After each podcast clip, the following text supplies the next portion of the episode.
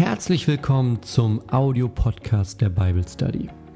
Hier kriegst du die Audiospur von unserer wöchentlichen Bible Study und kannst die genau in deinem eigenen Zeitraum, in deinem eigenen Rhythmus hören, vielleicht mit der Bibel dazu, vielleicht während du unterwegs bist.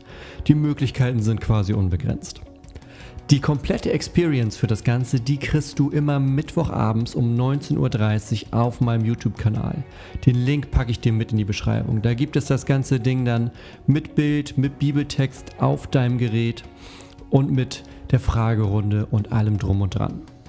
Ich hoffe, dass dir die Bible Study als Podcast auch ein Segen ist, dir hilft und ich freue mich, wenn du mal vorbeischaust auf www.pastorgunnar.de. Und jetzt viel Spaß bei der heutigen Folge.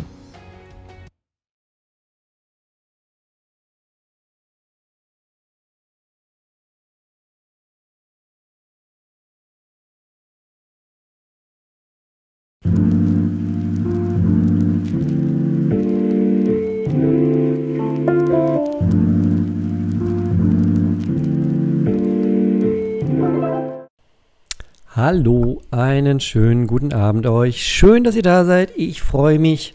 Ich freue mich. Wir machen Bible Study, weil es ist Mittwochabend 19.30 Uhr. Und da machen wir weiter. Wir sind aktuell im Galaterbrief. Ein richtig, richtig schöner Brief in unserem Neuen Testament. Und ich freue mich, dass ihr dabei seid. Und heute geht es zum Start um eine, hm, um eine eigentlich grundlegende Frage, die wir äh, so aber noch gar nicht so oft gestellt haben hier in der Bible Study, nämlich um die Frage, was ist eigentlich die Kunst des Bibellesens? Was ist die Kunst des Bibellesens, beziehungsweise was ist auch eine, so hat Luther das mal gesagt, was ist eine wichtige Fähigkeit eines Pastors? Was muss der auf jeden Fall können? Das ist so ein, so ein, so ein bisschen so ein lutherisches Ding, was sich auch durchzieht, ähm, dadurch, äh, was muss so ein Pastor eigentlich können? In Bezug auf die Bibel. Und das sehen wir heute nämlich. Also, die Kunst des Bibellesens heute gezeigt an einem Text aus dem Galaterbrief. Wenn du zum ersten Mal dabei bist, es funktioniert ganz einfach. Gleich bummelig eine halbe Stunde werden wir den Text anschauen und heute ist es ein Stück aus Galater Kapitel 4, das letzte Stück aus Galater 4. Und im Anschluss werden wir uns Zeit nehmen für Fragen. Das heißt, du kannst Fragen in den Chat stellen, schreib gerne groß Frage davor, dann finde ich das nachher leichter. Und dann starten wir jetzt mal in den Text rein. Also, das ist unser Stück für heute. Hatte ich eben schon gesagt. Es ist ups, Galater 4 und die Verse 21 bis 31. Und das ist dann auch das Ende von Galater 4 tatsächlich. Das werden wir uns heute mal zu Gemüte führen, hier an diesem schönen Mittwochabend. Und ich hatte ja eben schon gesagt, die Frage, ähm, was ist eigentlich die Kunst des Bibellesens? Schreibe ich uns mal drüber. Denn, ups, so, denn das ist etwas, was also es ist nicht die Frage des Textes, die kommt da so nicht drin vor, aber wir werden gleich sehen, das ist genau das, was Paulus hier macht. Die Kunst des Bibellesens. Und wir starten einfach mal und es ergibt sich, glaube ich, ganz viel, während wir, während wir lesen. Ja? Also, Paulus fängt mit einer Frage an. Sagt mir, die ihr unter dem Gesetz sein wollt. Hört ihr das Gesetz nicht? Also, das ist die Ausgangs, ähm, Ausgangsposition, mit der wir starten. Paulus macht sozusagen ähm, zwei Bemerkungen direkt am Anfang. Er sagt einmal, die ihr unter dem Gesetz sein wollt. Was meint er damit? Damit ähm, das ergibt sich aus allem, was davor schon war. Wenn du die anderen Bible Studies kennst, wenn du da dabei warst, dann weißt du, was er da meint. Wenn nicht, ganz kurz zusammengefasst, die Gemeinde, mit der er gerade kommuniziert, die ist auf dem Weg in die Gesetzesfrömmigkeit. Das heißt, warte, ich schreibe mal, wenn ich nämlich gleichzeitig rede und schreibe, geht das daneben. Gesetzesfrömmigkeit. Was bedeutet das? Das bedeutet, die versuchen durch Halten des Gesetzes gut vor Gott dazustehen, indem die bestimmte Feiertage halten, indem die die Beschneidung weiter durchziehen und so weiter und so weiter. Ähm, Speisegebote. Alles Mögliche gibt es in den Bible Studies davor. Das heißt, die sind auf dem Weg dahin. Und Paulus sagt, so, ihr jetzt, ne, die ihr unter dem Gesetz sein wollt. Unter dem Gesetz sein bedeutet, die ihr das Gesetz halten wollt. Ja? Also, die ihr das halten wollt. Hört ihr das Gesetz nicht? Und das ist äh, ganz, ganz großartig. Dann nehme ich mal die, äh, die Weisheit Leiterschaft Farbe. Die benutzen wir gar nicht so oft. Ne? Die benutzen wir hier jetzt mal. Denn was er hier macht, ist, so, ihr habt jetzt ja wir haben ja ein bisschen äh, zusammen gemerkt, was da zum Beispiel für Fragen aufkommen. Sich beschneiden lassen, Speisegebote halten, Feiertage halten, die ihr unter dem Gesetz sein wollt. Hört ihr das Gesetz nicht? Mit anderen Worten, wollt ihr das wirklich? Das ist so ein bisschen eine Zusammenfassung von dem, was vorher kam. Ja, er hat ja viele Dinge aufgezählt. Er fragt, wollt ihr das wirklich, was wir gerade alles aufgezählt haben? Und gleichzeitig ist es eine Überleitung zu dem, was jetzt kommt. Denn jetzt zeigt er etwas an einem alttestamentlichen Beispiel über das Verhältnis ähm, von das Verhältnis von, jetzt kommen die beiden Worte, die heute wichtig sind, Gesetz und Evangelium. Das ist nämlich die Kunst des Bibellesens.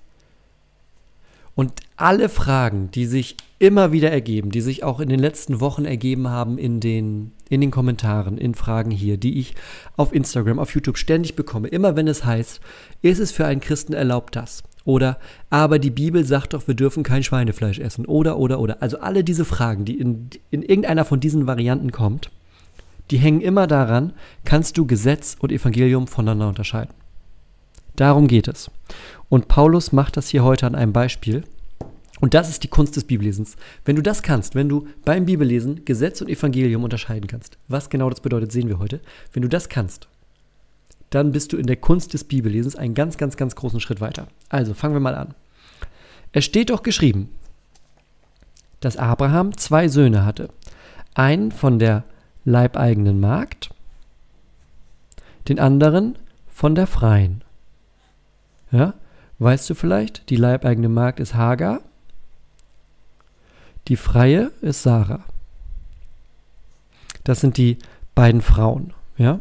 Können wir hier, können wir ja auch, zum Beispiel leibeigene Magd, machen wir mal auch in der Gesetzesfarbe. Wir sehen nachher warum. Und die freie, ups, machen wir mal in unserem Evangeliumsrot. Also, das ist die Situation. Er sagt, hey, ihr wisst doch, Bibel sagt ja, es gibt ja die, die Magd und die Freie. So. Und von jeder von beiden hat Paulus, äh, äh, Paulus, hat Abraham ein Kind. Wenn du das nachlesen willst, das ist alles äh, zwischen Genesis 12 und Genesis 21. Da spielt sich das alles ab.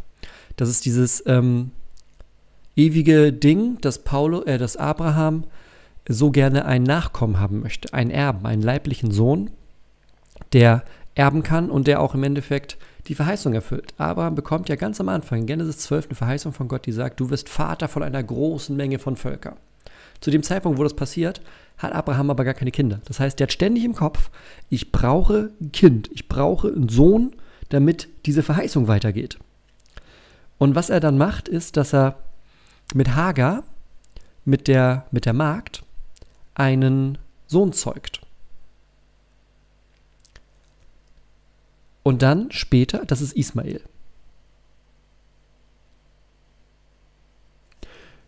Und dann später wird Sarah schwanger, seine Frau, und bekommt einen Sohn, das ist Isaak. So, und um diese Konstellation geht das heute. Also Abraham und auf der einen Seite Hagar mit Ismael, auf der anderen Seite Sarah mit Isaak. So. Der von der Magd war gemäß dem Fleisch geboren, der von der freien, aber Kraft der Verheißung. Du merkst, das ist so ein ganz, ganz großes Doppelspiel hier alles.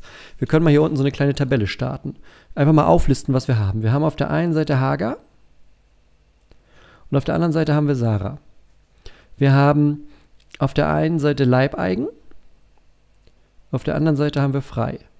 Wir haben auf der einen Seite ähm, gemäß dem Fleisch Wir haben auf der anderen Seite Kraft der Verheißung. Geht noch, geht noch ein gutes Stück weiter nachher. also, der von der Magd war gemäß dem Fleisch geboren, der von der freien Kraft der Verheißung. Das ist erst erstmal die Feststellung. Hier geht es gleich weiter. Das hat einen bildlichen Sinn und dann legt er das aus. Das ist jetzt aber erstmal die Feststellung. Wir machen mal Verheißung blau, weil alles, was Glaube, Verheißung ist, machen wir immer blau. Und ähm, Fleisch machen wir mal wieder in unserem Gesetzesding, weil das sozusagen in einer Linie ist. Gemäß dem Fleisch geboren bedeutet einfach, das ist ja zeitlich davor. Ne? Also Abraham hat die, ähm, hat die Verheißung, du wirst einen Sohn bekommen mit deiner Frau Sarah. Das geht ihm aber nicht schnell genug. Also versucht das auf eigene Faust mit Hagar, gemäß dem Fleisch geboren. Später kriegt er ähm, mit Sarah ein Kind und das ist das Kind Kraft der Verheißung, von dem Gott vorher gesprochen hat. So, das ist erstmal die Situation. Abraham, zwei Frauen, zwei Kinder. Das hat aber einen bildlichen Sinn, sagt Abraham mit anderen Worten. Die Worte bedeuten etwas. Das ist nicht einfach nur eine nette Geschichte, sondern Worte bedeuten etwas, sagt er.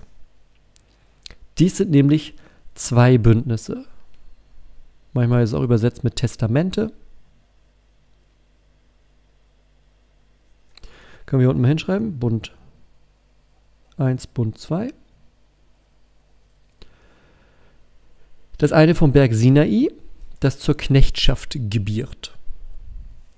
Das ist Hagar. Also, Bund 1 hier, Berg Sinai können wir aufschreiben und Knechtschaft können wir aufschreiben. Das ist Hagar. Denn Hagar bedeutet den Berg Sinai in Arabien und entspricht dem jetzigen Jerusalem und es ist in Knechtschaft samt seiner Kinder. Okay, langer Satz, langer Satz. Was bedeutet das? Es bedeutet, diese ganze Linie, Abraham und Hagar, daraus der Sohn Ismael, das wird gleichgesetzt. Also das, was hier im ähm, bildlicher Sinne, das ähm, das Wort, was da, was da im Griechischen steht, da kommt unser deutsches Wort Allegorie auch vor. Ja, eine Allegorie ist ja immer ein Bild für etwas, ein Bild, das ausgelegt wird, was eine Situation verdeutlicht und erklärt. Also, ne, bildlicher Sinn, machen wir hier mal Allegorie hin. Das ist das griechische Wort, was dahinter steht. Und nun wird hier gesagt, okay, das Ganze, was da ist, diese Linie über Sarah und die Linie über Hagar, das sind quasi zwei Bündnisse. Und das erste, Berg Sinai. Was ist der Berg Sinai? Du erinnerst dich? Zehn Gebote gibt es da. Gesetz. Manchmal ist auch Berg Horeb, ist aber der gleiche Berg mit gemeint. Äh, machen wir in unserer Gesetzesfarbe wieder. Da gibt es das Gesetz. Das heißt, er setzt erstmal Hagar und Gesetz setzt er gleich. Ja? Das ist Hagar, sagt er. Denn Hagar bedeutet den Berg Sinai. Also Hagar bedeutet nicht, ich habe das nachgeschlagen, weil ich mich auch gewundert habe. Hagar bedeutet nicht ähm, Berg Sinai, aber ich habe mir das irgendwo hier aufgeschrieben. Wo habe ich mir das denn aufgeschrieben? Es gibt ein arabisches Wort, das heißt wohl, ich kann kein Arabisch, aber es heißt wohl Tratja. Ähm, und das äh, bedeutet Berg. Und das ist hier so eine also Hagar bedeutet nicht auf Hebräisch Berg automatisch, aber ähm, da ist wohl so eine, so eine, also mit den Ohren von damals ist da so ein bisschen, klingt das ähnlich. So, und das benutzt er hier jetzt. Es gibt Übersetzungen, die lassen tatsächlich ähm, das Wort Hagar weg. Ähm, und da steht dann in der, in der Übersetzung, der Berg Sinai in Arabien entspricht dem jetzigen Jerusalem. Wichtig auch nochmal, dass der Berg Sinai in Arabien ist. Nämlich, wo ist der damit? Der ist nicht im gelobten Land. Denn du weißt ja, die haben das Gesetz, wenn du dir Exodus anguckst und Levitikus und so weiter, bekommen die das Gesetz ja, während die auf der Wüstenreise unterwegs sind. Und gehen dann in das versprochene Land. Deuteronomium, Josua, Richter sind sie ja im versprochenen Land. Das heißt, das Gesetz bringen sie sozusagen schon mit, das bekommen sie schon vorher. Das heißt, alles, was damit zu tun hat, ne? Hagar, Gesetz, das wird sozusagen alles auf ein Ding gesetzt hier unten. Das entspricht dem jetzigen Jerusalem. Jetziges Jerusalem, damit meint er im Endeffekt ähm, die Gesetzesfrömmigkeit wieder. Und es ist Knechtschaft samt seinen Kindern. So, das ist diese eine Linie. Hagar, Ismael bedeutet Berg Sinai bedeutet Gesetz, bedeutet jetziges Jerusalem, bedeutet Knechtschaft. So, das obere Jerusalem. Können wir hier unten auch nochmal hinschreiben. Jetziges, wir hochschieben, Jerusalem. Im Gegensatz dazu oberes Jerusalem. Damit äh, ist quasi himmlisch gemeint. Also nicht oberes Jerusalem ähm, im Sinne von äh, gleiches Jerusalem, das eine liegt irgendwie höher, ne? also oberer Teil der Stadt oder so, sondern oberes Jerusalem hat so einen, so einen messianischen Klang. Ähm, also himmlisches Jerusalem. Da ist so ganz viel, kommen wir auch gleich zu bei dem Zitat, was er aus Jesaja bringt. Da ist so ganz viel drin von, wenn der Messias kommt. Also das obere Jerusalem aber ist frei. Ne, hast du hier wieder Sarah, nicht leibeigen, sondern frei. Ist frei. Und dieses ist die Mutter von uns allen. Das heißt, er setzt sich selber mit in diese Linie auch rein. Denn es steht geschrieben, und jetzt kommt ein schön langes Zitat. Freue dich, du Unfruchtbare, die du gebierst, brich in Jubel aus und jauchze, die du nicht in Wehen liegst, denn die Vereinsamte hat mehr Kinder als die, welche den Mann hat. Das ist ein langes, langes Zitat, das können wir mal komplett hier ein, einrahmen. Und ich würde das tatsächlich einmal komplett blau machen, weil es eine Verheißung ist.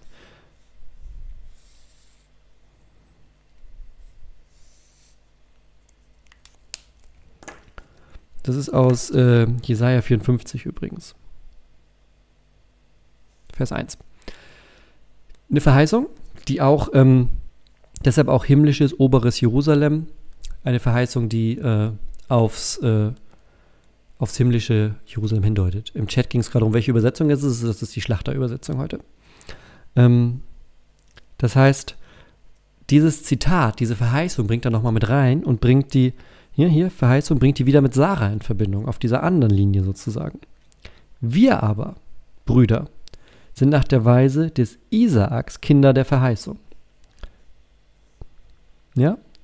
Kinder der Verheißung.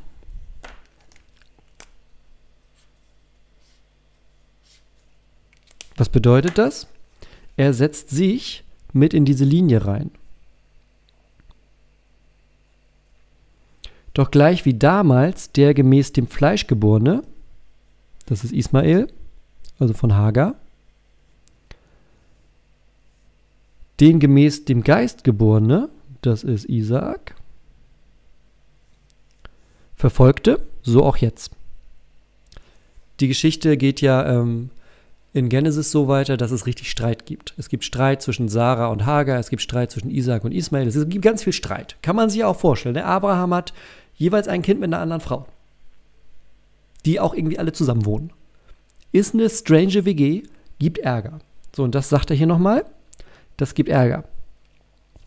Und dann wieder, ne? Was aber sagt die Schrift? Treibe die Magd hinaus und ihren Sohn, denn der Sohn der Magd soll nicht erben mit dem Sohn der Freien. Das ist Genesis 21. Und Sarah sagt das da. Sarah sagt zu Abraham, schmeißt die Magd raus. Der Sohn soll nicht mit dem Sohn der Verheißung erben. Also mit dem Sohn der Freien. Mit Isaac, mit ihrem Sohn. Macht äh, Abraham dann auch. Und dann kommt diese ganze Geschichte, dass Hagar und Ismail in der Wüste sind und sie kein Wasser hat und Gott ihr aber erscheint und so weiter und so weiter. Ähm, kannst du aber auch mal nachlesen, sonst ist alles hier. Ne? Und dann am Ende 31, so sind wir, ne, jetzt zieht er das wieder auf, auf die aktuelle Situation. Wir also, Brüder, nicht Kinder der leibeigenen Magd, Hagar, sondern der Freien, Sarah. So, das war jetzt einmal so ein Parforce-Ritt durch den, äh, durch den Text. Wir gehen da jetzt nochmal mit den Infos, die wir haben, gehen wir da nochmal rein und verstehen das nochmal ein bisschen besser, was das Ganze mit der Kunst des Bibellesens zu tun hat, mit der Unterscheidung zwischen Gesetz und Evangelium. Also, wo ist mein Stift? Hier. Es passieren ja mehrere Dinge. Erstmal ist es am Anfang so, dass er wieder die Situation aufnimmt und sagt, ne, ihr seid irgendwie gerade auf dem Weg in die Gesetzesfrömmigkeit, weg von der Freiheit hinein in die Knechtschaft. Ähm, wollt ihr das wirklich? Wollt ihr das wirklich? Denn hört ihr das Gesetz nicht? Oder Mit anderen Worten, es steht doch geschrieben, Leute, habt ihr gelesen, was da steht? Wollt ihr wirklich den Weg gehen, wenn ihr wisst, was da steht? Wenn ihr nicht wisst, was da steht, ich erinnere euch nochmal, sagt da Paulus. Ihr kennt die Geschichte mit Abraham, mit den zwei Frauen, wie das weitergegangen ist. Auf der einen Seite, die in der Knechtschaft ist, in dem Gesetz, Hagar. Und auf der anderen Seite die Sarah mit dem Sohn der Verheißung, der Weg, der eigentlich der richtige ist. Und daraufhin legt er das aus. Und was hier passiert, ist nämlich, dass es, ähm, ne, hier mit diesem, das hat einen bildlichen Sinn. Dieses Worte bedeuten was. Das ist, sind sozusagen drei Fragen, die beim Bibellesen da sind. Drei Fragen. Das ist erstens, was sagt die Schrift? Ne, hier. Hört ihr nicht das Gesetz? Ihr wollt unter dem Gesetz sein? Habt ihr mal gehört, was das Gesetz sagt? Ihr wollt unter dem Gesetz sein? Es steht doch geschrieben, Abraham hatte zwei Söhne. Gucken wir uns das nochmal genauer an. Also der erste Schritt ist, genau gucken, was steht da eigentlich? Was sagt die Bibel eigentlich zu Thema XY? Schritt 1. So, Schritt 2 ist, was sagt die Schrift jetzt? Das ist nicht bloß eine alte Geschichte, sondern das ist etwas, was Bedeutung hat. Darüber hinaus, ja? Hier, Paulus sagt das so, das hat einen bildlichen Sinn. Allegorie, das ist etwas, was sogar noch über den, den Informationswert hinausgeht. Das ist nicht nur eine Information. Also du liest das nicht nur, sagt er den, und findest noch, ja, stimmt. Abraham hatte ja zwei Söhne, ne? Das ist ja, oh, guck, oh, guck mal, und die hatten Streit, das ist ja wie eine Daily Soap. So, habe ich, gut, habe ich, habe ich, habe ich was gelernt. Sagt, nee, das ist mehr als das. Das hat einen bildlichen Sinn. Da ist mehr als nur eine Information, die wir kriegen, wenn wir Bibel lesen. Zweites Ding. Und das dritte ist, was sagt die Schrift jetzt für mich? Oder uns, je nachdem. Das ist die dritte Frage. Und das ist ja das, wo es hier jetzt zusammenkommt. Ne? Abraham hat zwei Söhne. Wofür steht das? Das steht einmal dafür, unter dem Gesetz zu sein, Hagar, Ismael, oder frei zu sein, Sohn der Verheißung zu sein, Tochter, Kind der Verheißung zu sein. Sarah, Isaak. Das ist das, was darüber hinausgeht, ja. Das Worte bedeuten was, das hat einen bildlichen Sinn. Und dann das dritte, okay, wenn ihr das jetzt wisst, wenn ihr das gehört habt, liebe Galater, wollt ihr dann wirklich unter dem Gesetz sein, wenn ihr die Geschichte kennt? Dass sozusagen die Segenslinie, dass das, was das Entscheidende ist, dass das ja offensichtlich, wenn wir da reingucken, ja über Isaak geht. Das ist der Sohn der Verheißung. Das ist die Verheißung, auf die sich unser Volk gründet. Das ist ja die, die, auch die Wurzel des Christentums.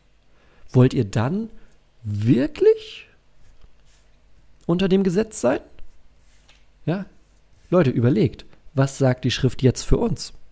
Das ist die dritte Frage. Und das, was immer wieder in diesen Stücken passiert, ist die Unterscheidung von Gesetz und Evangelium. Es geht immer darum, das Verhältnis von Gesetz und Evangelium ähm, in dem Text zu sehen. Und damit ist nicht automatisch gemeint Altes oder Neues Testament. Das, ähm, das Alte Testament hat genauso auch ähm, schon Vorblicke aufs Evangelium. Wir haben hier einen drin.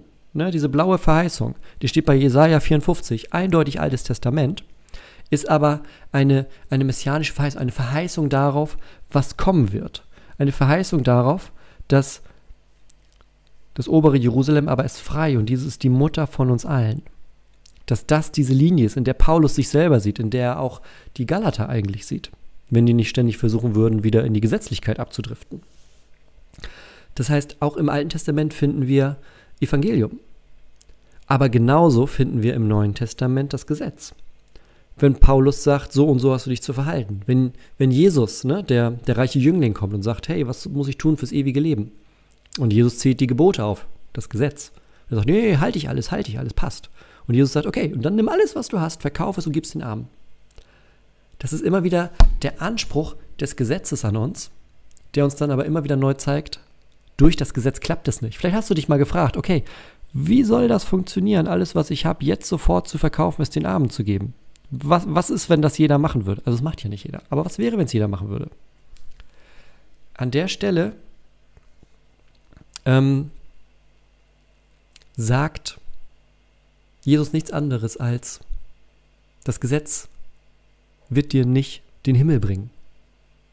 Ja? Und das ist die Aufgabe des Gesetzes. Das hatten wir in der vorletzten oder in der drittletzten Bible Study schon mal, dass das Gesetz verschiedene Aufgaben hat. Das sorgt einmal dafür, dass es irgendwie in geregelten Bahnen läuft. Ne? Du sollst nicht töten, du sollst nicht stehlen. Es sorgt aber auch dafür, dass du immer wieder neu merkst, dass du am Gesetz scheiterst. Und das wird auch den Galatern passieren. Ne? Wenn er sagt, sagt mir, die und dem Gesetz sein wollt, hört ihr das Gesetz nicht.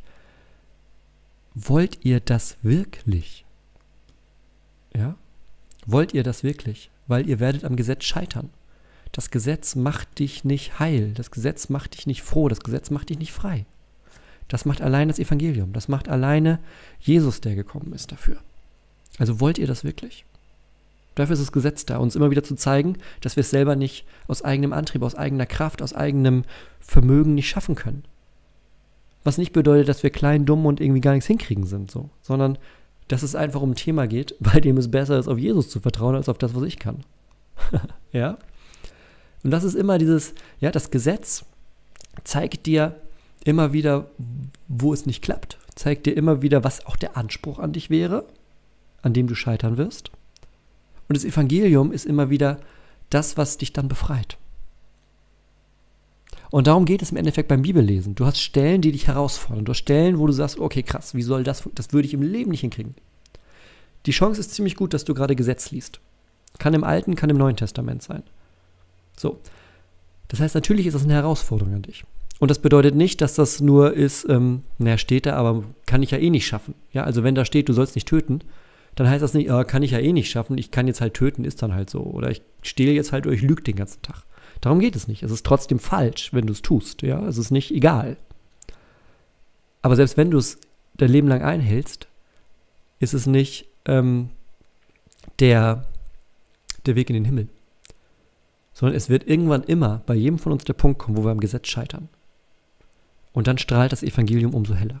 Nämlich, dass Jesus sagt, ich bin für dich in diese Welt gekommen um das zu tragen, was du nicht kannst.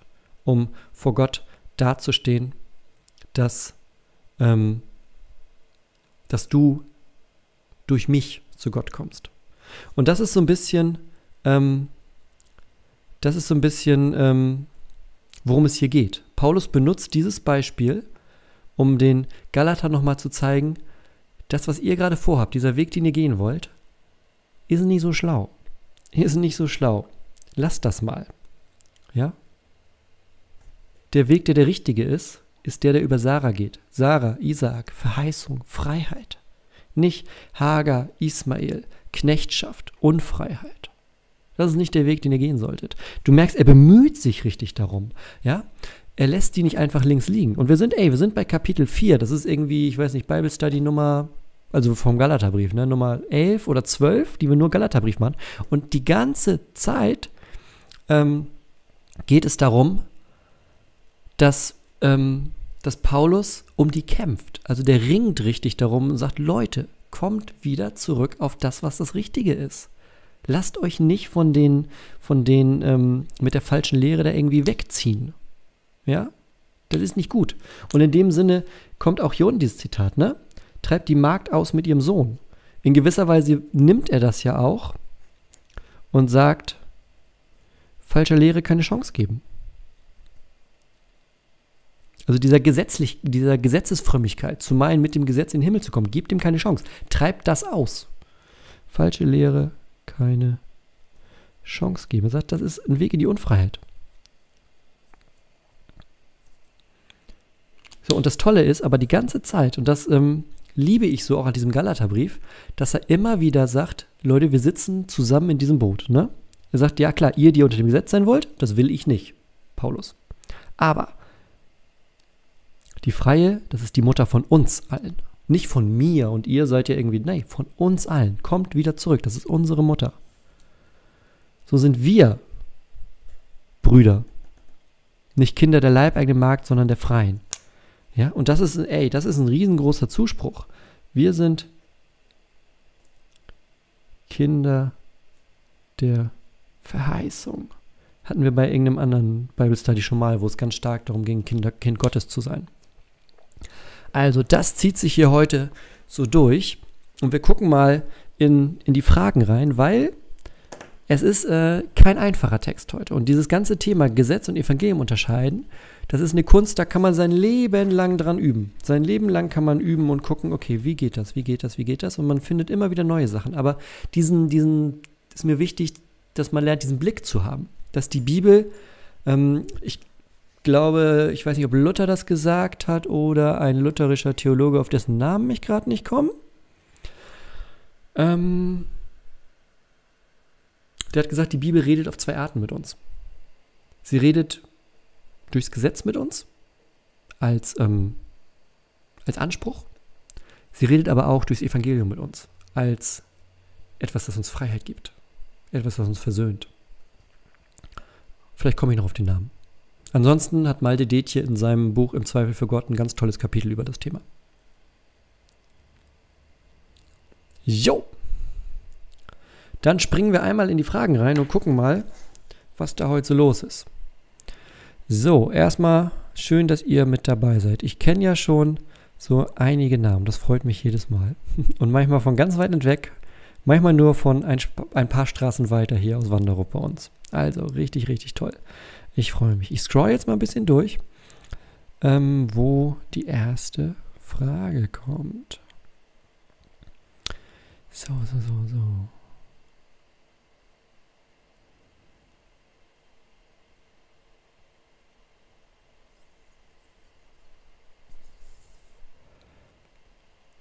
Alles, was im Gesetz geschrieben ist, ist für die Juden und was Jesus direkt sagt, ist für die Heiden der neue Bund. Hm, nicht automatisch. Nicht automatisch. Erstmal ist es so, dass es ähm, zum Beispiel die noachitischen Gebote gibt, die Noah direkt nach der Flut bekommt. Die sind erstmal für alle Menschen. Ähm, und dann würde ich sagen, dass zum Beispiel die zehn Gebote heute trotzdem auch für Christen gelten. Ja, also du sollst nicht töten, du sollst nicht lügen, du sollst nicht stehlen tut man auch als Christ gut dran, sich dran zu halten. Ähm, und viele Dinge, die Jesus zuerst sagt, die sagt er, und da würde ich eine Klammer nämlich setzen. Die sagt er für den neuen Bund, in Klammern aber nicht automatisch für die Heiden im neuen Bund. Das sind ja auch Juden im neuen Bund. Also äh, so geht ja auch der, der Galaterbrief los mit diesem Ding, es gibt Judenchristen, es gibt Heidenchristen. Menschen, die waren vorher Heiden, sind Christen geworden, Menschen, die waren erst Juden, sind Christen geworden. Das heißt, das ist eine, eine ganz bunte Truppe, die sich da zusammensetzt als, als Christen. Ähm, genau. Also ja und nein. so.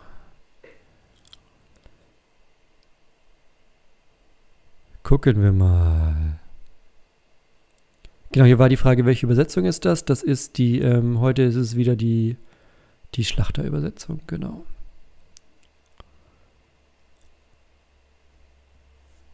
Warum ist das Jesaja-Zitat blau, Glaube und nicht rot, Gnade? Ich springe nochmal um. Ähm, hier, ne? Könnte man vielleicht sogar, also ich habe es jetzt blau gemacht, weil ich blau, also oben steht blau Glaube. In meinem Kopf ist es aber auch immer Verheißung. Also Glaube, Verheißung ist bei mir so ähm, die blaue Farbe. Aber stimmt, dadurch, dass die Verheißung Jesus gilt, könnte man es vielleicht so gestrichelt machen, ne? So blau, äh, blau-rot quasi. Das geht auch. Ups, da war die Kamera kurz weg. Jetzt ist sie wieder da. Ich habe manchmal so das Gefühl, dass mir die Sachen hier langsam überhitzen. Ich habe so viel Kram inzwischen hier angeschlossen. Die Kamera, die Kamera, das Mikro, das Internet ist auch über Kabel dran, damit es fix ist und so. Äh. Und die Lampe hier oben tut auch ihr Übriges. Also es ist, ich, ich habe ein T-Shirt an. es ist nicht kalt hier drin. Auch interessante Frage. Welche Schriftart und Größe ist das? Äh, ich weiß nicht, wie die Schriftart heißt, aber das ist die, die Taylor Swift auf ihrem letzten Album benutzt hat. Google das mal. Und die fand ich so cool. Ähm, die benutze ich tatsächlich auch für meine Videos. Ähm, die ganzen Nameneinblendungen für meine Videos.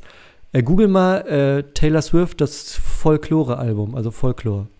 Ähm, die Schriftart ist das. Oh, ein bisschen geoutet, ne?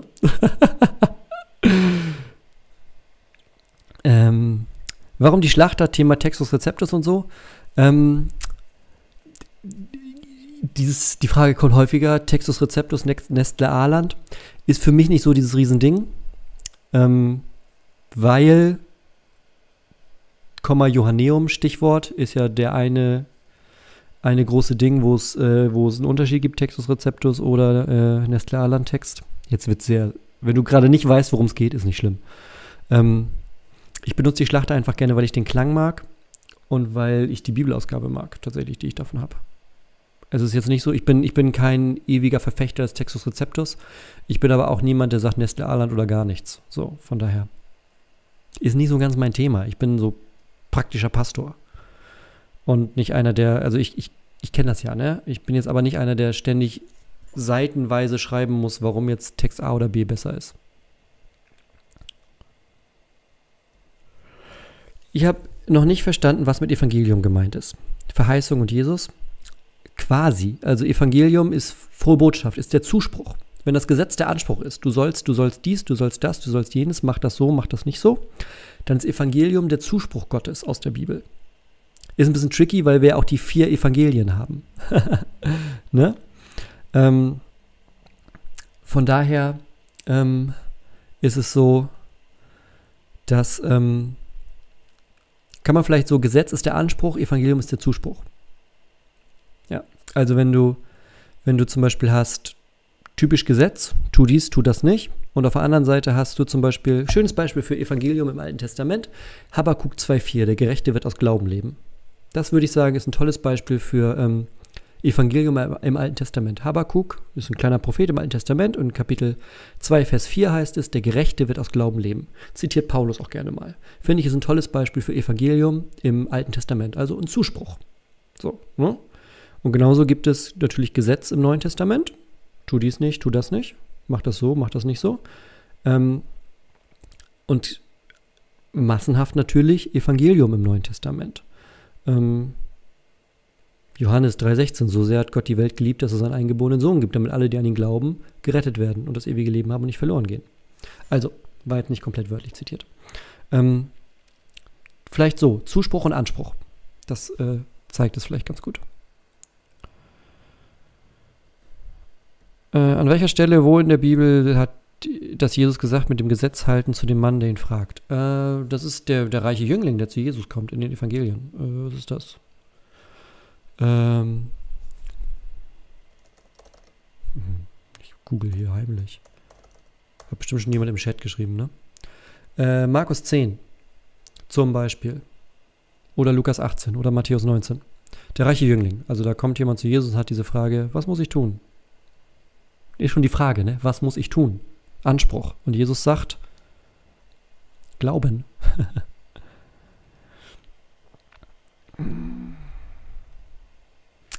Wo bleibt die Barmherzigkeit bei der Tat, treibe die Magd aus und ihren Sohn?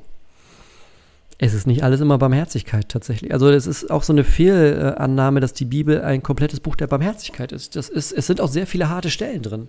Und auch ähm, wenn es hier darum geht, ich meine, was hat, was hat Abraham gemacht? Abraham hat versucht, ähm, die Verheißung in die eigene Hand zu nehmen. Er hat versucht, okay, irgendwie, Gott hat zwar mir versprochen, dass ich einen Sohn bekomme, aber offensichtlich kommt Gott ja nicht zu Potte ich mache das jetzt mal selber. Ne? Mit Sarah klappt es nicht, mache ich halt mit der Magd meinen Sohn der Verheißung. Mein Gott. So. Sollte man nicht tun. Und da ist die Antwort, die Sarah gibt, nee, ähm, treibt die Magd hinaus mit ihrem Sohn. Ist hart. Gar keine Frage. Gar keine Frage. Ähm, aber die Bibel hat eben auch Stellen, die hart sind. Und Paulus zitiert das ja hier auch in dem Zusammenhang mit den Irrlehrern und sagt, gibt dieser Irrlehre keine Chance. Er sagt auch nicht, ähm, also ich will, will, sagen, es gibt Momente, wo ähm, klare Ansagen auch an der Tagesordnung sind. Wenn er zum Beispiel hier sagt, gibt dieser Ehelehre bei euch in der Gemeinde keinen Raum. Wenn da Leute kommen, die ständig von euch wollen, wieder gesetzesfrömmig zu werden, dann treibt das aus. Weg damit. So. Ja? Natürlich, wenn wir in die Geschichte schauen und da sagt jemand, treibt die Magd aus mit ihrem Sohn ab in die Wüste, ist nicht barmherzig. Also gebe ich dir recht. Wo ist die Barmherzigkeit? Die ist da nicht groß. Die Frage ist, ob die da sein müsste. Auf einer zwischenmenschlichen Ebene ja. Keine Frage. Auf der Ebene, wo es darum geht, was ist los mit Verheißung und so weiter? Nee. Andersrum ist Sarah eben auch ein sündiger Mensch, genau wie Abraham. Und guck dir die, den Text nochmal weiter an. Ähm, Hagar trifft in der Wüste dann auf Gott. Und da passiert nochmal was. Genau. Haben Sie eine Lieblingsbibelstelle oder Bibelvers? Ich glaube, du bist äh, Flo, Flora, also du, junge Mädchen, ich weiß es nicht. Ähm, bist, glaube ich, der, die Erste, der mich hier sieht. Danke, ich fühle mich geschmeichelt und alt. Ähm, einer so meiner Top-Lieblingsverse ist Jesaja 41,10. Kannst du nachher mal googeln. Googeln, kannst du nachschlagen. Ähm, Gunnar, stellst uns deine Aufschriebe zum Runterladen. Die Frage war, ja, die Frage war schon mal am Anfang und ich werde das am Ende gebündelt sozusagen. Also wenn wir in der Bible Study fertig sind, wir sind jetzt bei Folge 11 oder 12, wenn ich mich nicht verrechnet habe, hat das ganze Ding 15 oder 16 Teile und sozusagen nach dem letzten Teil gibt es ein PDF, wo alles drin ist. Genau. Und dann fangen wir auch mit der nächsten Bible Study an, die wieder so dieses Format hat. Ein anderes Buch. Baba Gump. Die Juden waren durch das Gleichsetzen von Hager Ismail ziemlich vor den Kopf gestoßen, aber auf jeden Fall. Die waren bestimmt nicht amused. Äh, sehr, sehr gut erkannt. Und da merkt man auch dieses Ringen von Paulus, ne? Also der ringt so sehr um die Galata. Ähm, natürlich macht er sich dabei keine Freunde, aber er ringt um die Wahrheit. Eben auch auf die Gefahren, dass die alle sagen, Alter, was bist du denn für ein Idiot? Aber auf, er macht das mit der Chance, dass die verstehen, worum es geht. So, weißt du? Ähm, mit der, er sagt, bitte, bitte, ich weiß, die Worte sind hart, aber versteht doch, was ich von euch möchte. Geht nicht diesen Weg in die Knechtschaft, geht den Weg mit Jesus in die Freiheit. Nicht zurück unter das Gesetz. Aber na klar, die waren nicht amused. Und Baba Gam, ich habe gesehen, du bist äh, auf Insta jetzt seit zwei, drei, vier, fünf Tagen. Herzlich willkommen.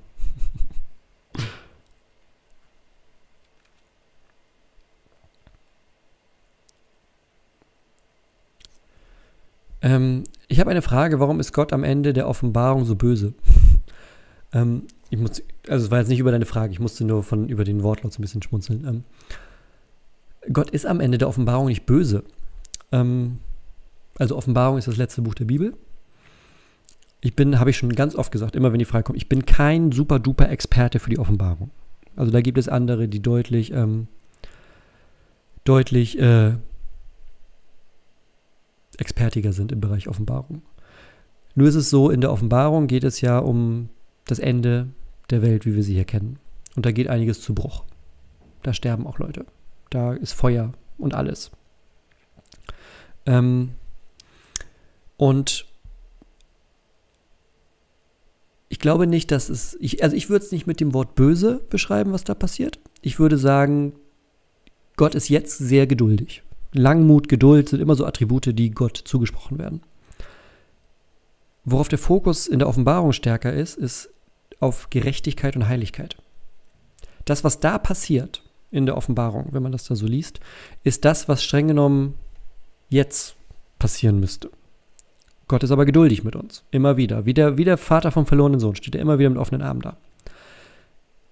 Eine bestimmte Zeit lang, bis eben der Cut kommt und dann ist nicht mehr die Geduld so stark im Vordergrund, sondern dann geht es äh, Heiligkeit. Und Gottes Heiligkeit fordert Gerechtigkeit. Und da ist kein Raum für das, was eben gegen Gott ist. Das würde ich vielleicht ähm, so mit ganz kurzen Worten umschreiben. Ich muss einmal einen Schluck trinken.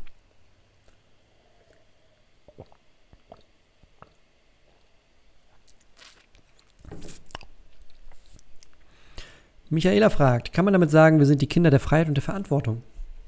Mm, der Freiheit ja. Also das sagt ja, ähm, das sagt Paulus ja auch.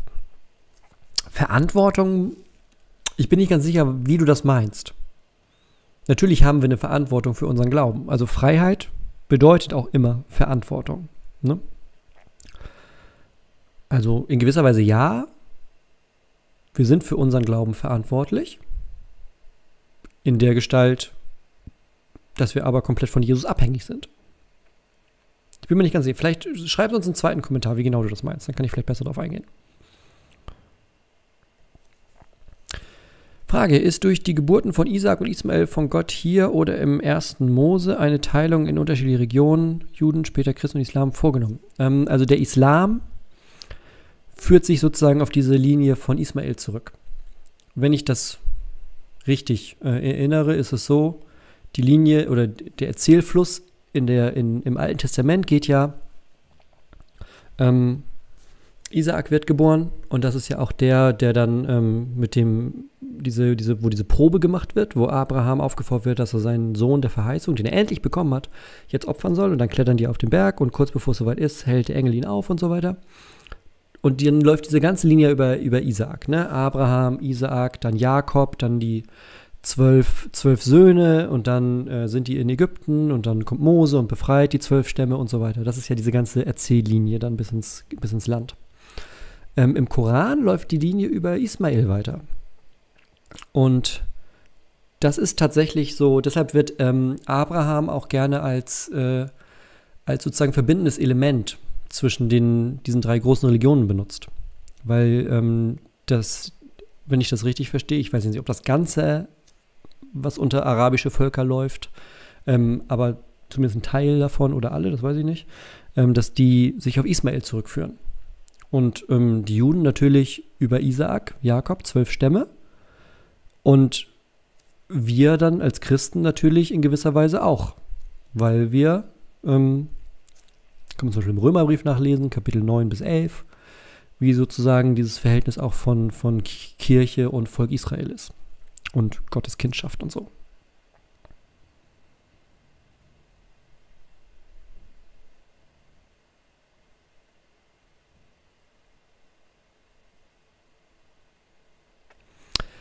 Was wären so Punkte, wo wir unbewusst eher nach dem Gesetz leben als nach dem Evangelium?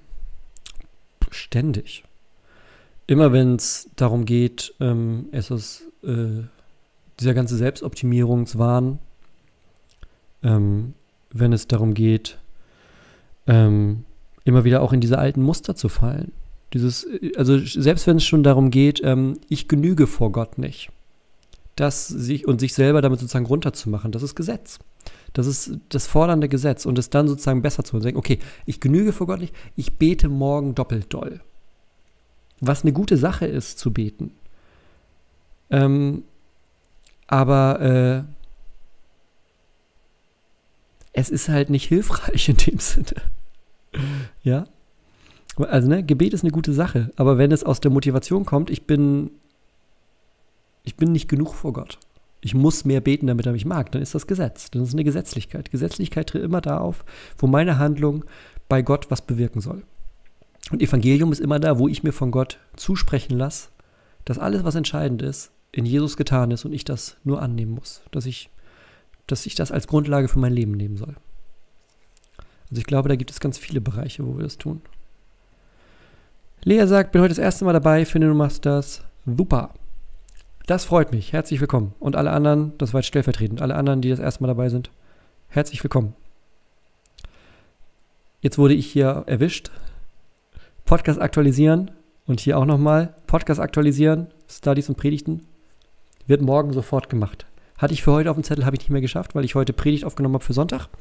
Ähm, äh, ja, kommt. Also, wer das nicht weiß, es gibt meine Predigten als Podcast. Da sind, weiß ich nicht, 100 120, 130 Predigten oder so drin. Einfach mal auf dem Podcast-Dienst deiner Wahl, also Spotify, iTunes, alle möglichen anderen, einfach mal nach Gunnar Engel suchen.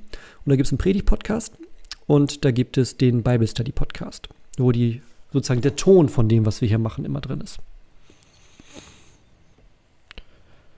Ähm, hat Abraham durch den Verstoß gegen das erste Bündnis, den Ehebruch mit Hagar, Reue gezeigt? Wurde er bestraft dafür vor Gott? Ähm, er hat Reue gezeigt. Ähm, lies am besten mal den Text. Das ist viel leichter, das im Textfluss sozusagen mitzulesen. Das sind ja die Kapitel, also Genesis, ne, 1. Mose 12 bis, lies bis 25. Das ist so die gute, ein guter Abschnitt für, was Abraham so macht. Ähm, und dann kannst du dir auch noch in Hebräer 10, Hebräer 11, dieses Ding über den, wie Abraham glaubt diese beiden Stücke. Ich glaube, das ist aus dem Erzählfluss, weil das ist eine Geschichte, die auch immer wieder miteinander verwebt ist. Diese Abrahams-Geschichte ist eine der, finde ich, mit der größten Erzählungen der Menschheitsgeschichte, weil da so viele Themen auch zusammenkommen, weil da so viel drin steckt, weil da auch so viel sich bewegt in dieser Geschichte. Also das ne, sind irgendwie 12, 13 Kapitel, Genesis 12 bis 25, liest dir die ruhig mal durch. Das bringt dir viel, viel mehr, als wenn ich äh, dir das jetzt erkläre. Frage, muss man den Sabbat halten? Peter, das ist genau die Gesetzlichkeitsfrage, die wir hier heute be, äh, be, be, bekrakeln. Du darfst den Sabbat halten, weil du Ruhe haben darfst. Du musst nicht ständig leisten, du musst nicht ständig malochen und machen und machen und tun. Du darfst einen Tag die Woche frei machen. Das ist ein Geschenk Gottes an dich. Du musst ihn aber nicht halten, damit Gott dich lieb hat. Das macht er durch Jesus. Gesetz und Evangelium. Merkt ihr? Merkt ihr, wie das? Ja? Mega. Jonas fragt, liest du noch regelmäßig im griechischen bzw. hebräischen Urtext? Ähm, also nur wenn etwas ganz, ganz, ganz wichtig, also, also nicht regelmäßig im Sinne von, ich gucke da jeden Tag, also nicht mal jede Woche rein. Nur wenn wirklich bei einer Predigtvorbereitung oder bei sowas wie heute, ähm, wenn das da eine Stelle sehr, sehr unklar ist oder sowas. Ähm, also nein. Sollte ich machen, das weiß ich auch, aber nein.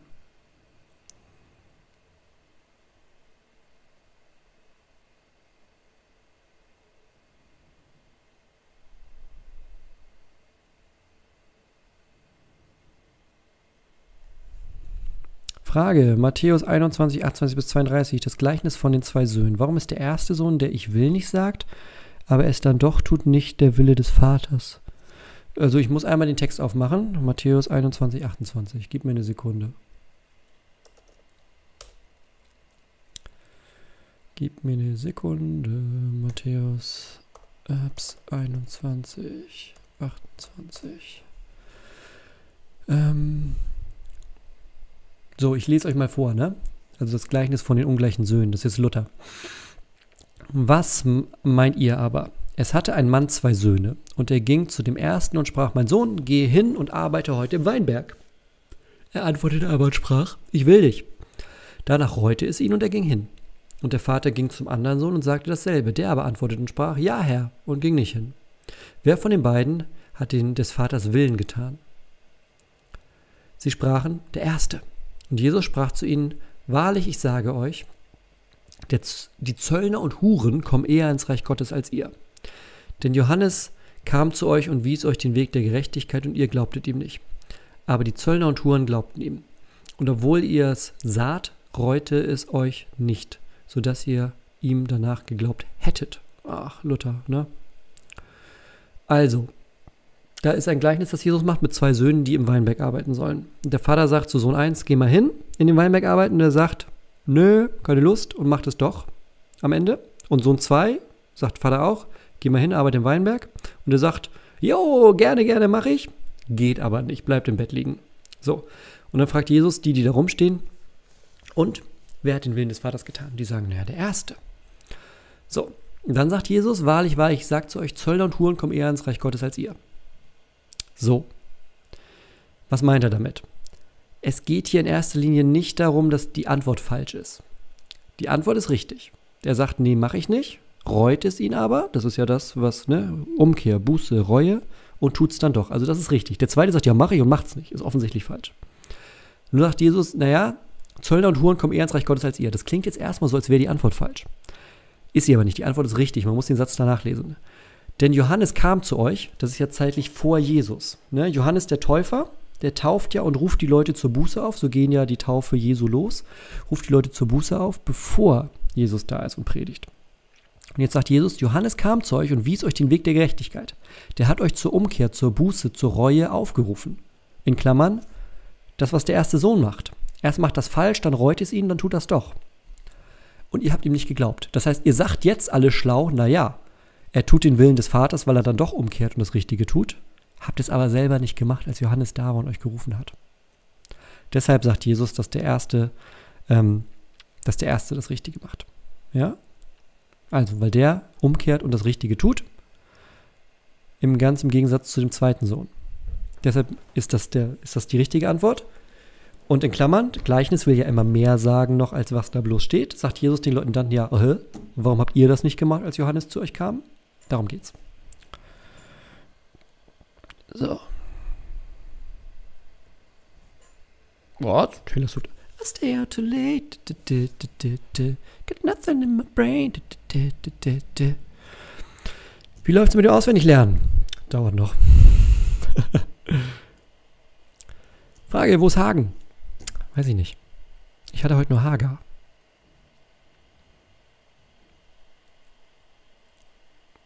Benutzt du für die kommenden Bible Studies auch mal die neue Basisbibel? Das kann sehr gut passieren. Ich mache es ein bisschen von dem Text abhängig. Ich habe zwei zur Auswahl, die ich, ähm, einen von beiden möchte ich gerne machen und ich ähm, werde werd den dann mal in verschiedenen ähm,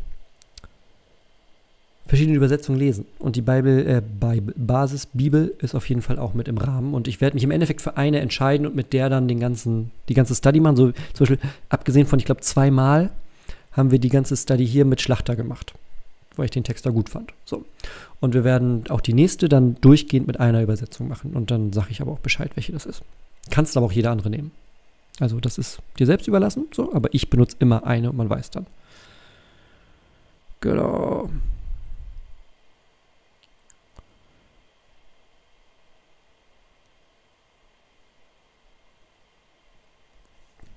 Frage, wenn ich Jesus annehme, bin ich doch aus Liebe bereit, die Gesetze in Klammern Gebote zu halten. Da mir das ja nie gelingen wird, kann ich Gott doch jeden Tag aufs Neue um Vergebung bitten. Liege ich da? Falsch, das, also falsch steht im nächsten Dings, das habe ich gerade hinzugefügt. Liege ich da? Falsch. Also, ähm, ich weiß nicht, ob du es so meinst. Wenn du mit, der, mit dem Blick sozusagen rangehst, im Sinne von, naja, ich gehöre jetzt zu Jesus, ich gehöre zu Gott, das heißt, sagst du ja, ne, oh, ich bin eigentlich bereit, aus Liebe die Gesetze zu halten. Tu es aber nicht. Kann ich dann nicht einfach immer wieder Gott um Vergebung bitten? Also Gott ist auch kein Wunschautomat. Also es geht schon um ein ernsthaftes, ähm, es geht natürlich schon darum, ernsthaft nach äh, Gottes Gebot zu leben. Die Frage ist die Frage der Motivation. So, ne? Ich denke, wenn du sagst, ähm, mit Jesus leben, aus Liebe bereit, die Gesetze zu halten, in Klammern, nicht mit dem Ziel, vor Gott gerecht zu sein, dann ist das eine richtige Motivation. Allerdings immer wieder an die Entscheidung ranzugehen, naja, ich kann es ja eh nicht halten, ich bitte Gott halt morgen um Vergebung und dann das Gebot zu brechen, wieder besseren Wissens, ist, ist auch nicht so ganz, ganz sauber. Ne? Also es geht schon darum, es natürlich nach bestem Wissen und Gewissen zu tun, aber nicht mit dem Hintergedanken, damit ich dann gut vor Gott dastehe. Ist alles nicht so einfach. Obwohl es eigentlich schon einfach ist. Jesus.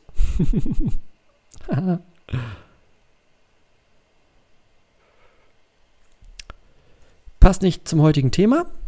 Kannst du mir Programme oder Internetseiten empfehlen, die mir bei der Ausführung von Bibeltexten helfen? Ähm, ich würde da ein Video zu machen auf meinem Kanal, normale, also nicht eine Bible Study, sondern ein normales Video mit so Hilfsmitteln und Sachen. Gerade im Online-Bereich. Ja, ich habe ja mal was gemacht zu Bibelkommentaren, also Papier. Und ich werde noch mal was machen. Ähm, äh, zu in, in Internet, ja? Das, äh, weil dann ist es ein bisschen abgerundeter als jetzt so auf Schlag. Heisenberg fragt, bist auch schon häufiger dabei. Was ist mit einem Wunsch, bei dem man nicht weiß, ob er von Gott kommt und auch keine Antwort bekommt? Dafür kämpfen oder einfach warten und vertrauen? Wunsch steht nicht im Widerspruch mit Bibel. Hm, das ist eine gute Frage. Vielleicht ist keine Antwort ja die Antwort. Also ich denke ja immer, Gott beantwortet Dinge mit drei Möglichkeiten. Ja, nein oder später. Also klingt jetzt erstmal witzig, aber ich meine das wirklich so. Ähm, es gibt ja Dinge, die wir uns wünschen. Ähm, die sind gut und sinnvoll. Es gibt ja auch Dinge, die wir uns wünschen, die sind doof. So. Ich kann mir. Also, ne, beziehungsweise es gibt Dinge, die wir tun können, die dumm sind. Also ich kann versuchen, Rasenmäher zu essen, ist aber nicht schlau. So. Ähm, und genauso ist es ja auch bei, bei Gebeten und Dinge, die wir Gott bitten. Ähm, und bei manchen sagt Gott ja, bei anderen sagt er nein, bei anderen sagt er später, ist noch nicht so weit. So. Vielleicht ist keine Antwort auch nein. Wir denken immer, äh, wenn, wenn das, äh, dass keine Antwort äh, bedeutet, ah, Gott hat nur noch nicht Ja gesagt. Vielleicht ist keine Antwort auch nein. Ich weiß es nicht. So, ich, ne, ich, will, ich, will mich auch, ich will jetzt auch nicht in dein Leben mich da einmischen, so. Ähm, Denke ich auch nicht, dass ich dazu die, die Erlaubnis oder so habe, aber ich weiß es nicht. Denk, denk mal vielleicht unter diesem Punkt, ja, nein, später nach. Vielleicht hilft das.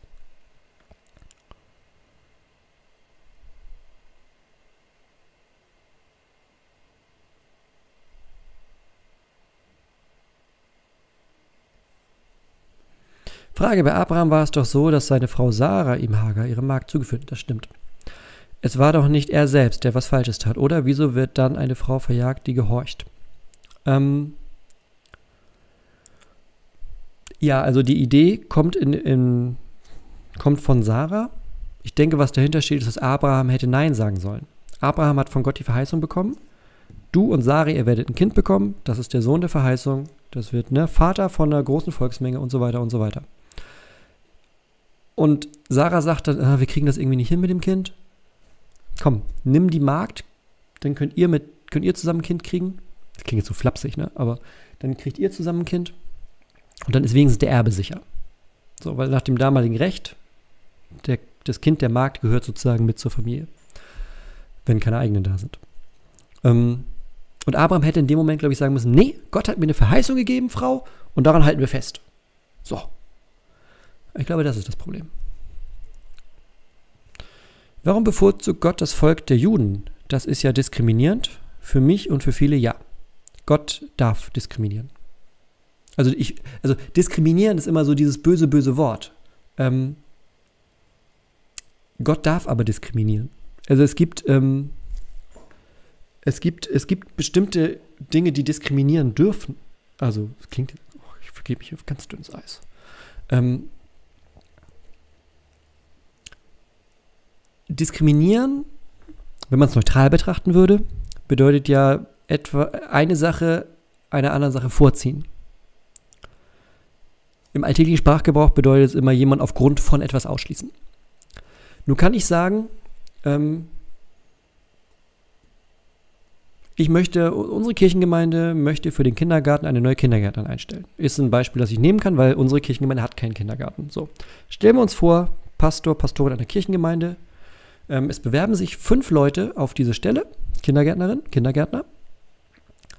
Ähm, drei davon können in ihrem Lebenslauf und durch eine Kirchenmitgliedschaft zum Beispiel zeigen, dass sie ähm, christlichen Background haben, zwei können es nicht. Dann darf ich diskriminierend, diskriminierend, die drei einladen, die das in ihrer Bewerbung schon haben. Und aufgrund dessen, dass es in der Bewerbung nicht drin ist, kann ich die anderen beiden ausladen. Ich weiß, man darf nicht äh, aufgrund, das gab es mal ein Urteil vom, vom Gericht, man darf nicht allein aufgrund von Kirchenmitgliedschaft per se Leute ausschließen. Wenn ich in meiner Stellenbeschreibung aber nachweise, ich habe mich da mal sehr eingehend mit beschäftigt wegen der Stellenbesetzung, wenn ich in meiner Stellenbeschreibung aber ausweisen kann, dass für den Job, den ich besetzen möchte, es elementar entscheidend ist, dass jemand einen christlichen Background hat, dann darf ich das sehr wohl. So.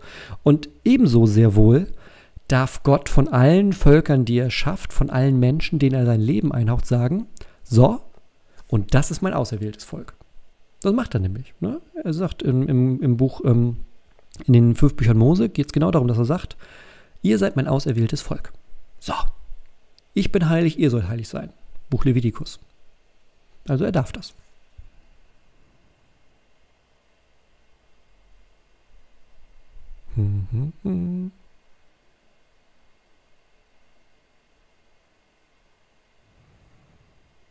So, so, so, so.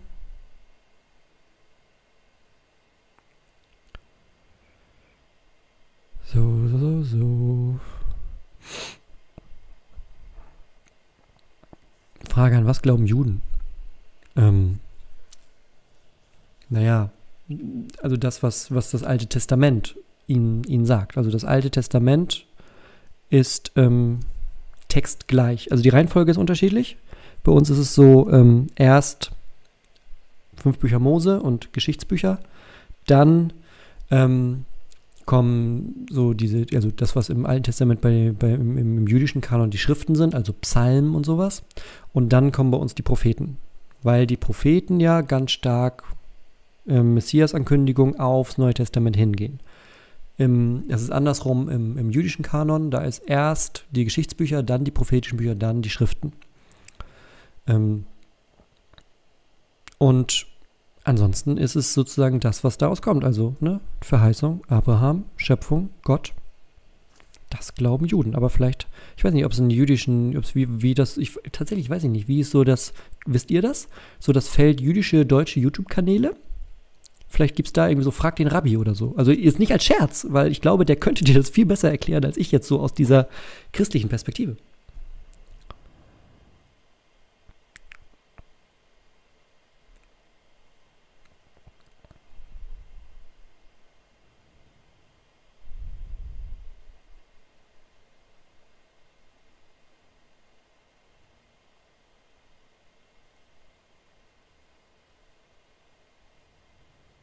So.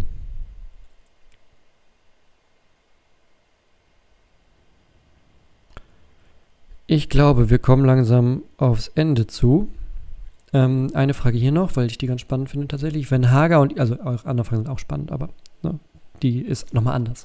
Wenn Hagar und Ismael für das Judentum stehen, wie gehen wir dann, wie gehen wir damit um in einem interreligiösen Dialog? Ähm, mega, mega Frage. Bei jeder Form von Dialog gehen wir mit egal welchem Thema immer damit um, indem wir zuhören.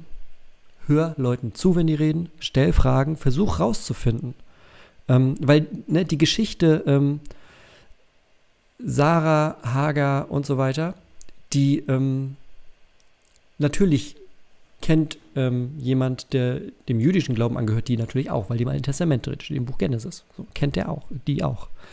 Ähm, unterhaltet euch drüber. Redet über den Text. Ähm, und findet mal raus, was da los ist. Also ich glaube nicht, dass es die einfache Cookie-Cutter-Antwort da sozusagen gibt, wie du damit umgehst, sondern wie in jeder Form von, wenn Leute mit zwei verschiedenen Positionen sich treffen, lernt euch mal kennen, stellt Fragen, findet raus, was ist da so los. Ja? Das wäre vielleicht was.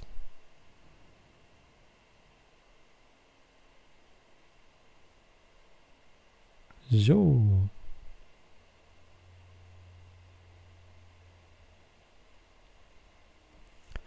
Wo findest du Gott im Alltag, in der Natur, im Nächsten, im Job? In der Bibel. Bibel ist für mich auch Teil des Alltags. Also das ist Anlaufstelle 1. Bibel. Anlaufstelle 2 ist Gebet. Ähm, Im Job ist so ein bisschen tricky. Ich bin halt Pastor. also da geht es ständig irgendwie um Gott. Und so. Ähm, ja. Natur ist für mich tatsächlich auch. Also ich bin ähm, Anni hat da mal so einen Test gemacht. Ey, den könnte ich eigentlich mal in einem Video live machen, also in einem Video machen. Es gibt so einen Test für Anbetungstyp oder Anbetungscharakter. Ich muss sie nochmal fragen, wie der heißt. Und sie ist so ganz stark Typ Schöpfungsanbetung. Äh, also im Sinne von, dass man in, in Gottes Schöpfung besonders merkt, wie großartig das alles ist. Ich muss sie mal fragen.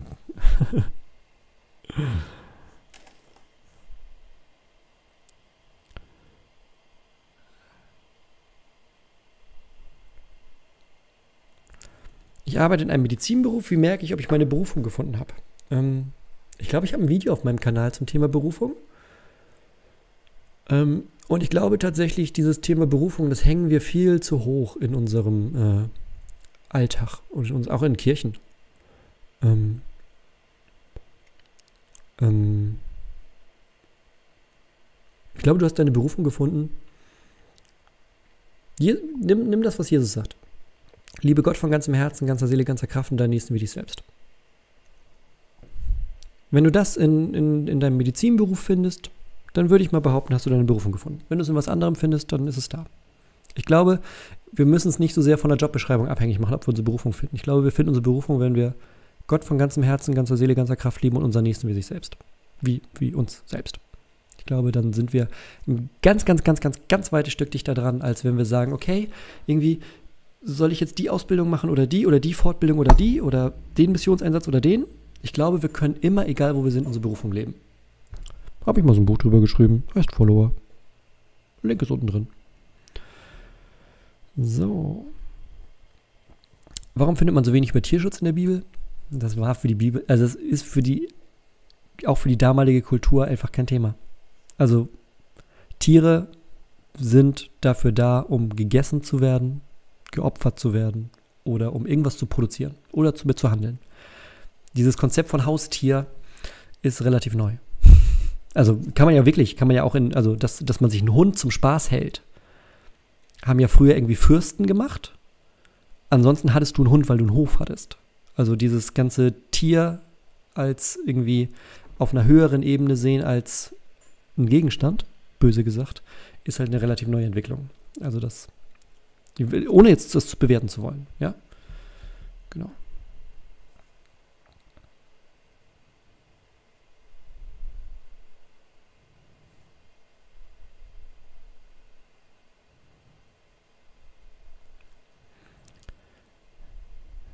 So.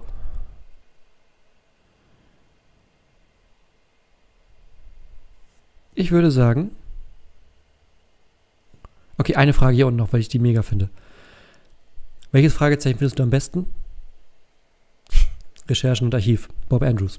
Also, ganz vielen Dank, dass ihr heute mit dabei wart. Wir beten jetzt gleich noch und sehen uns dann gerne, gerne, gerne nächsten Mittwoch wieder. Äh, zum nächsten Abschnitt. Ich kann einmal gucken, welcher das genau ist, weil ich habe das ja immer nicht im Kopf. Also der nächste quasi. Ich finde einmal raus, welcher das ist. Äh, hier.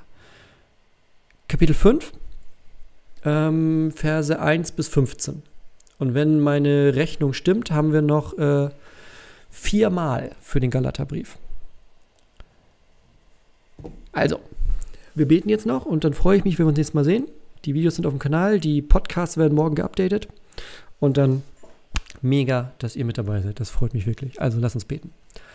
Gott, ich danke dir für den Abend heute. Ich danke dir für die Bible Study. Ich danke dir für diese ganze technische Gedöns, was wir hier heute in unserer Welt haben und dass wir damit zusammenkommen können für sowas ganz, ganz Altes, Alltägliches, Stinknormales wie Bible Study. Was einerseits einfach nur bedeutet, wir lesen einen Text, was aber gleichzeitig so viel mehr bedeutet, nämlich, dass wir dein Wort lesen für unser Leben. Danke, dass du dadurch immer wieder zu uns sprichst, dass du uns zeigst, was sagt die Schrift, was sagt die Schrift jetzt und was sagt die Schrift jetzt für mich.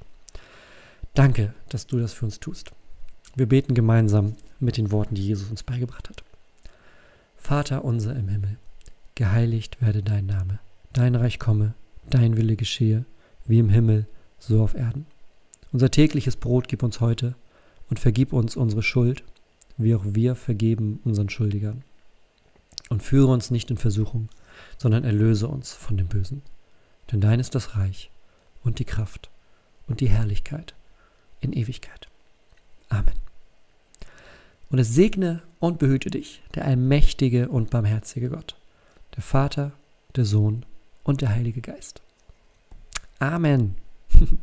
ganz, ganz, ganz, ganz vielen Dank euch. Es war toll mit euch. Wenn ihr Lust habt, kommt äh, Sonntag hier auf diesen Kanal zum Gottesdienst, 10 Uhr oder später. Also aber um 10 ist sozusagen das Live mit Chat und so. Kann man auch immer noch später gucken. Freuen wir uns, wenn ihr mit dabei seid. Es startet eine kleine, kann ich mal teasern, eine kleine Mini-Doppelpredigt, also diesen und nächsten Sonntag, die heißt ähm, Moderne Tempel. Kannst du schon mal überlegen, was das bedeutet? Ähm, gerne Sonntag, ansonsten wieder hier nächsten Mittwoch. Ladet Freunde ein. Es ist nie so leicht wie jetzt gerade, Menschen zu etwas einzuladen, wo man früher sagte, oh, wie sag ich meinem Nachbarn, ob er mal mit in den Gottesdienst oder in die Kirche oder zur Bibelstunde kommen möchte. Heute schickst du einfach einen Link. Also, wir sehen uns gerne am Sonntag oder sonst nächste Woche. Mega, dass du mit dabei bist. Ich freue mich. Also, hau rein. Alles Gute dir.